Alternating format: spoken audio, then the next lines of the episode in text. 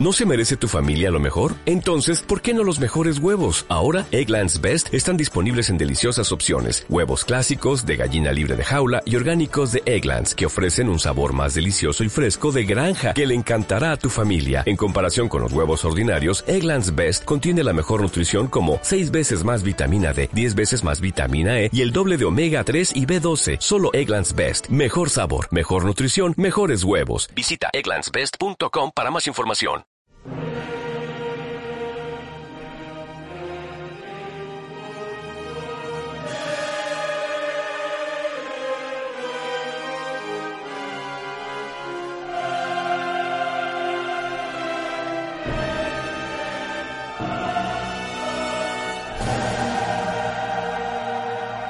El diseño visual tiene un alcance tan profundo en las raíces de la cultura que la música no está exenta de esa relación. Aquí en Símbolo Sonoro presentamos a grandes diseñadores para grandes canciones. Hoy los acompañaremos Alex Aldana en la dirección y la locución y quien les habla Sergio Nieto.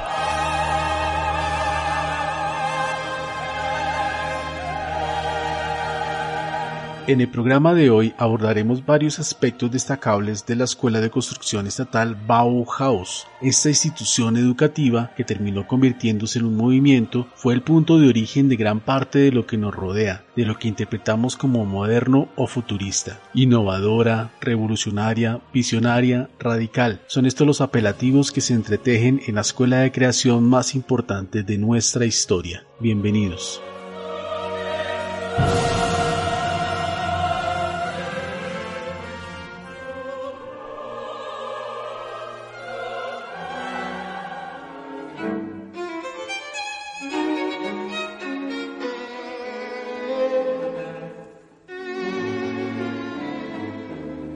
La Bauhaus fue la escuela de artesanía, diseño, arte y arquitectura surgida de la unión de la Escuela de Bellas Artes con la Escuela de Artes y Oficios. Fue dirigida y liderada por el arquitecto Walter Gropius en Weimar, Alemania. Se dio a conocer oficialmente como la Staatliches Bauhaus, Casa de la Construcción Estatal, y su época durada fue durante 1919 y 1933. La palabra Bauhaus proviene de dos palabras alemanas, Bau que significa construcción y Haus casa. Hicieron parte de su planta docente en diversos periodos de tiempo grandes artistas, arquitectos y diseñadores importantes de vanguardia como Hans Mayer, Ludwig Mies van der Rohe, Vasily Kandinsky, Paul Klee, Herbert Bayer, Johannes Iden y Laszlo Moholy-Nagy. Actualmente los edificios de la Bauhaus en Weimar y Dessau son monumentos patrimonio de la humanidad. De la batuta de las fundaciones Bauhaus se sigue realizando la investigación en diseño con el espíritu de los pioneros de la Bauhaus expandiendo los territorios ya formulados y añadiendo tecnologías y metodologías contemporáneas. En Berlín se encuentra el Museo Archivo Bauhaus. La colección museística documenta la historia de la escuela en obras de arte, pedagogía, arquitectura y diseño. El recorrido incluye material pedagógico, los modelos producidos en los talleres, los planos arquitectónicos y maquetas, fotografías, piezas de cine, además de la librería. El lugar alberga talleres, conferencias y muestras especializadas sobre la memoria del movimiento y sus incidencias en el desarrollo industrial y estilístico de la modernidad del siglo XX. En símbolo sonoro escucharemos una obra de Arnold Schoenberg de 1923 titulada Cinco piezas para piano opus 23. El compositor nos presenta una pieza densa en expresión, de variedad de estados de ánimo e incluso reflejo del humor maníaco, característico de la creciente y moderna comunidad artística de Austria y de Alemania, inspirada por la exploración psicoanalítica de Sigmund Freud y visualizada en el movimiento del jinete azul de Kandinsky, quien precisamente llegaría a la Bauhaus en 1923.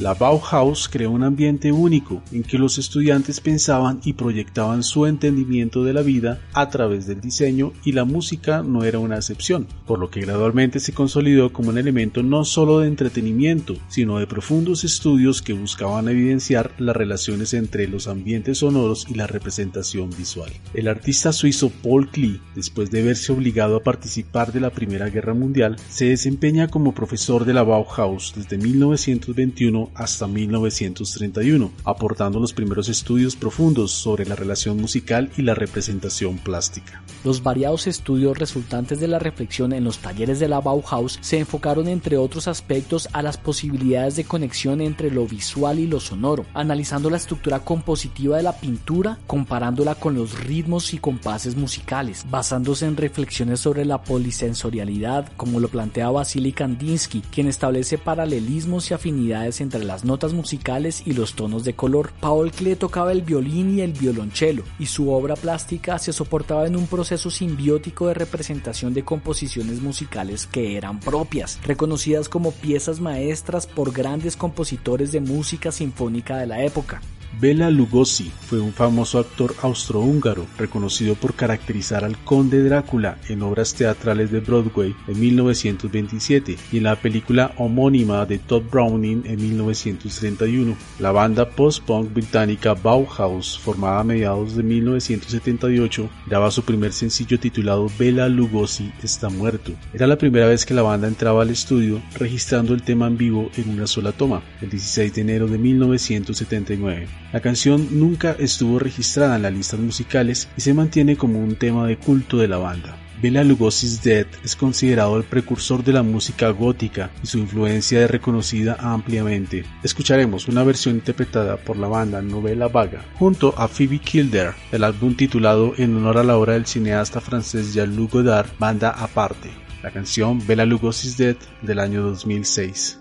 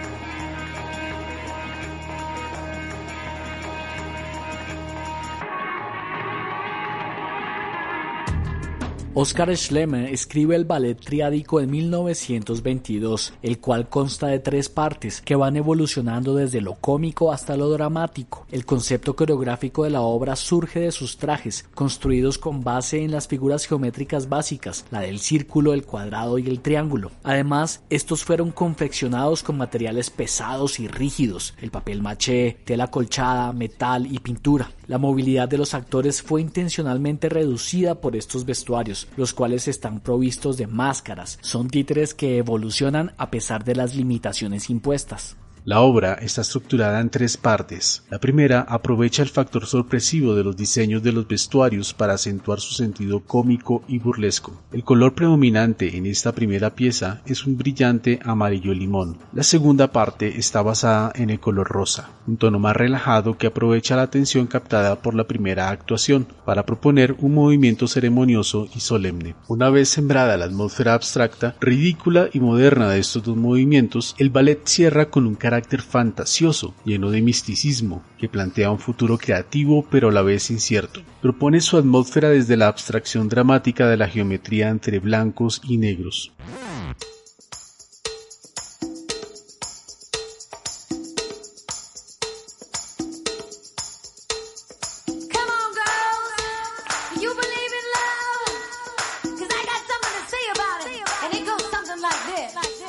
Madonna ha sido una artista, además de polémica, enormemente creativa y vanguardista. Dentro de sus geniales vestuarios es muy fácil el identificar los elementos geométricos heredados de este ballet. Madonna lanza el 20 de marzo de 1990 su sencillo Vogue, llegando a ser número uno en más de 30 países. Su video musical, dirigido por David Fincher, muestra a la cantante rindiendo homenaje a varias actrices de Hollywood de la Edad de Oro. Rodado en blanco y negro, toma inspiración estilística de los años 20 y 30, época en la que Europa es predominantemente machista la mujer es subvalorada y el sistema social les prohíbe acceder a la educación acreditada. Es en ese contexto cuando la Bauhaus abre las puertas a centenares de mujeres para recibir formación técnica y tecnológica, aunque con restricciones dentro de la misma escuela. Muchas de ellas, famosas después, no pudieron obtener sus títulos académicos, como fue el caso de Alma Sithoff Boscher, reconocida por el juego de piezas de madera del bote Bauhaus,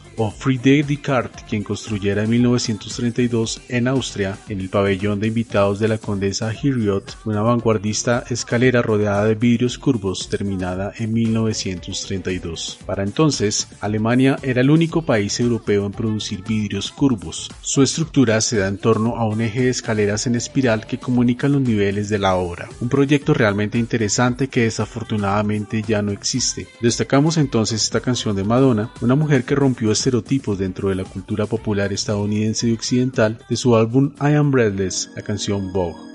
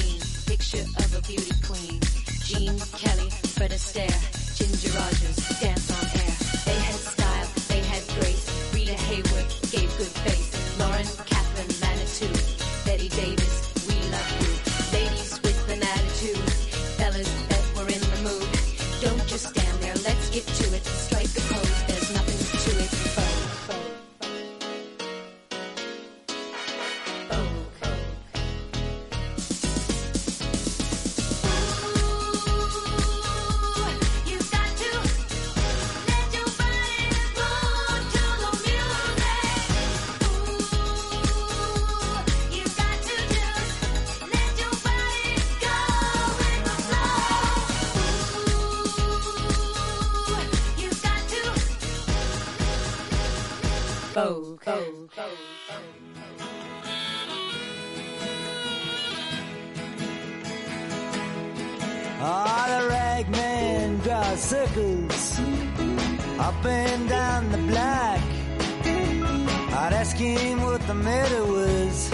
La influencia de la escuela Bauhaus en el desarrollo industrial contemporáneo sigue siendo indiscutible y ha permitido el brote de nuevas formas estilísticas que desde el diseño han definido la modernidad y la evolución industrial. Partiendo del diseño objetual doméstico, del diseño textil y de mobiliario, Memphis Design nace en Italia a principios de los años 80, criticado como una vulgar mezcla entre Fisher Price y la Bauhaus. Definió el estilo gráfico del canal MTV durante sus orígenes y recobra fuerza entre los diseños minimalistas de aplicaciones interactivas de dispositivos móviles o en cojines fabricados con telas estampadas con texturas de formas geométricas.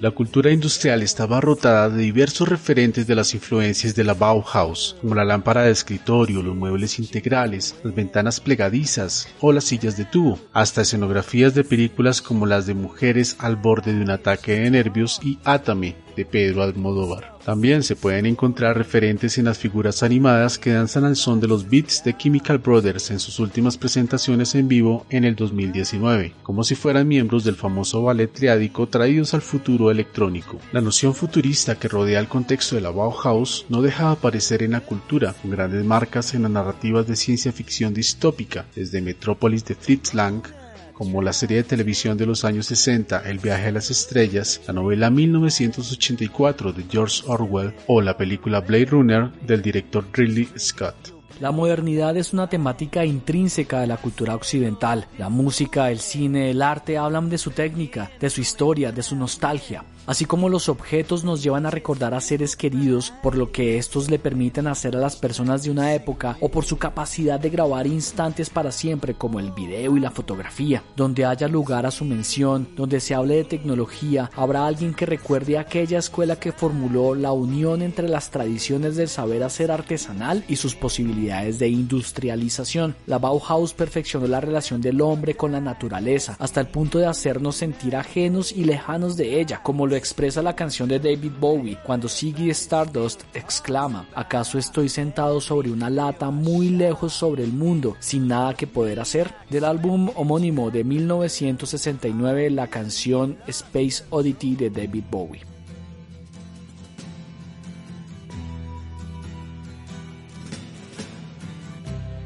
Ground control to Major. Ground control to Major Tom. Take your protein pills and put your helmet on. Ground control to Major Tom. Seven, six. Commencing countdown engines on. Check ignition and may God's love be with you.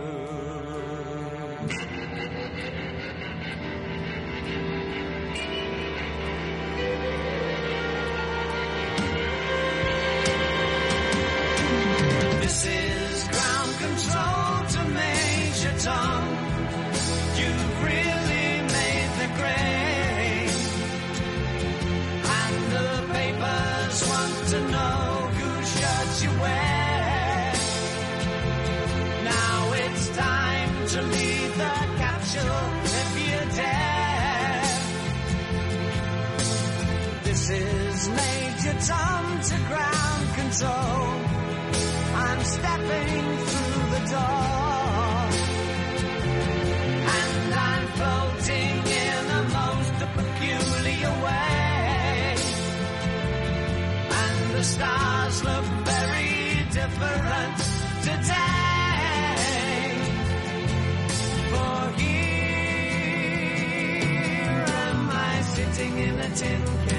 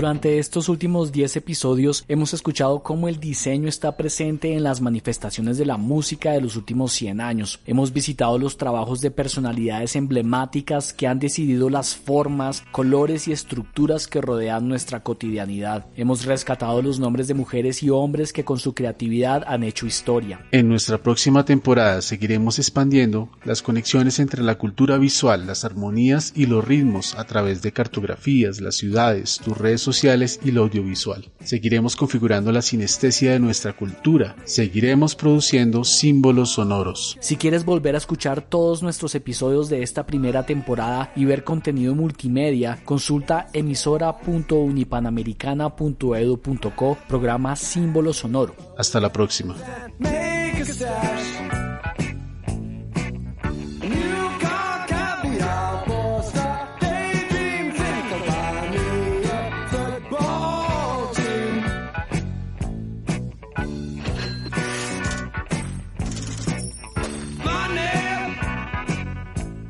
Get back.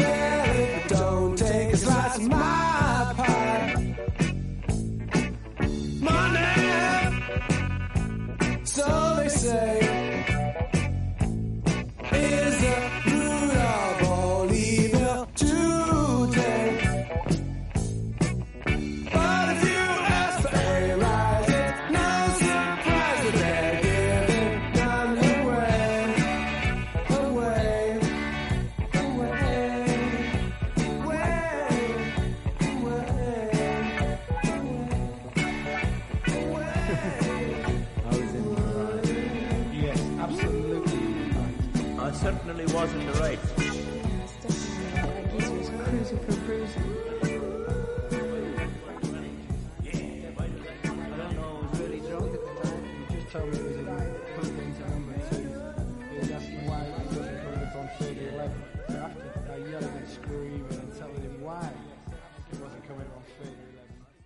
Preocupas por tu familia? Entonces, ¿por qué darles solo huevos ordinarios cuando pueden disfrutar de lo mejor? Eggland's Best, los únicos huevos con ese delicioso sabor fresco de granja, además de la mejor nutrición, como 6 veces más vitamina D, 10 veces más vitamina E y 25% menos de grasa saturada que los huevos regulares, además de muchos otros nutrientes importantes. Así que, dales los mejores huevos. Eggland's Best, mejor sabor, mejor nutrición, mejores huevos.